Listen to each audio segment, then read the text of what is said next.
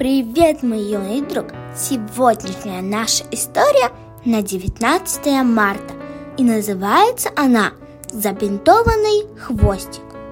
Почему у нашего щенка Боба забинтованный хвост? Спросил папа у Артура. Мальчик рассказал, что щенок пытался поиграть с кошкой Тиной, но она его укусила за хвост. Боб жалобно заскупил и прибежал к Артуру.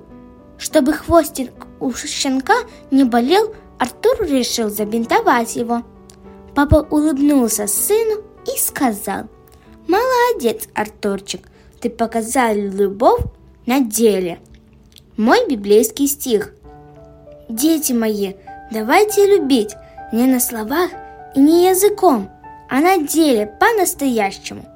1 Иоанна 3:18. Моя молитва. Как ты, Иисус, я послужу, любовь на деле покажу.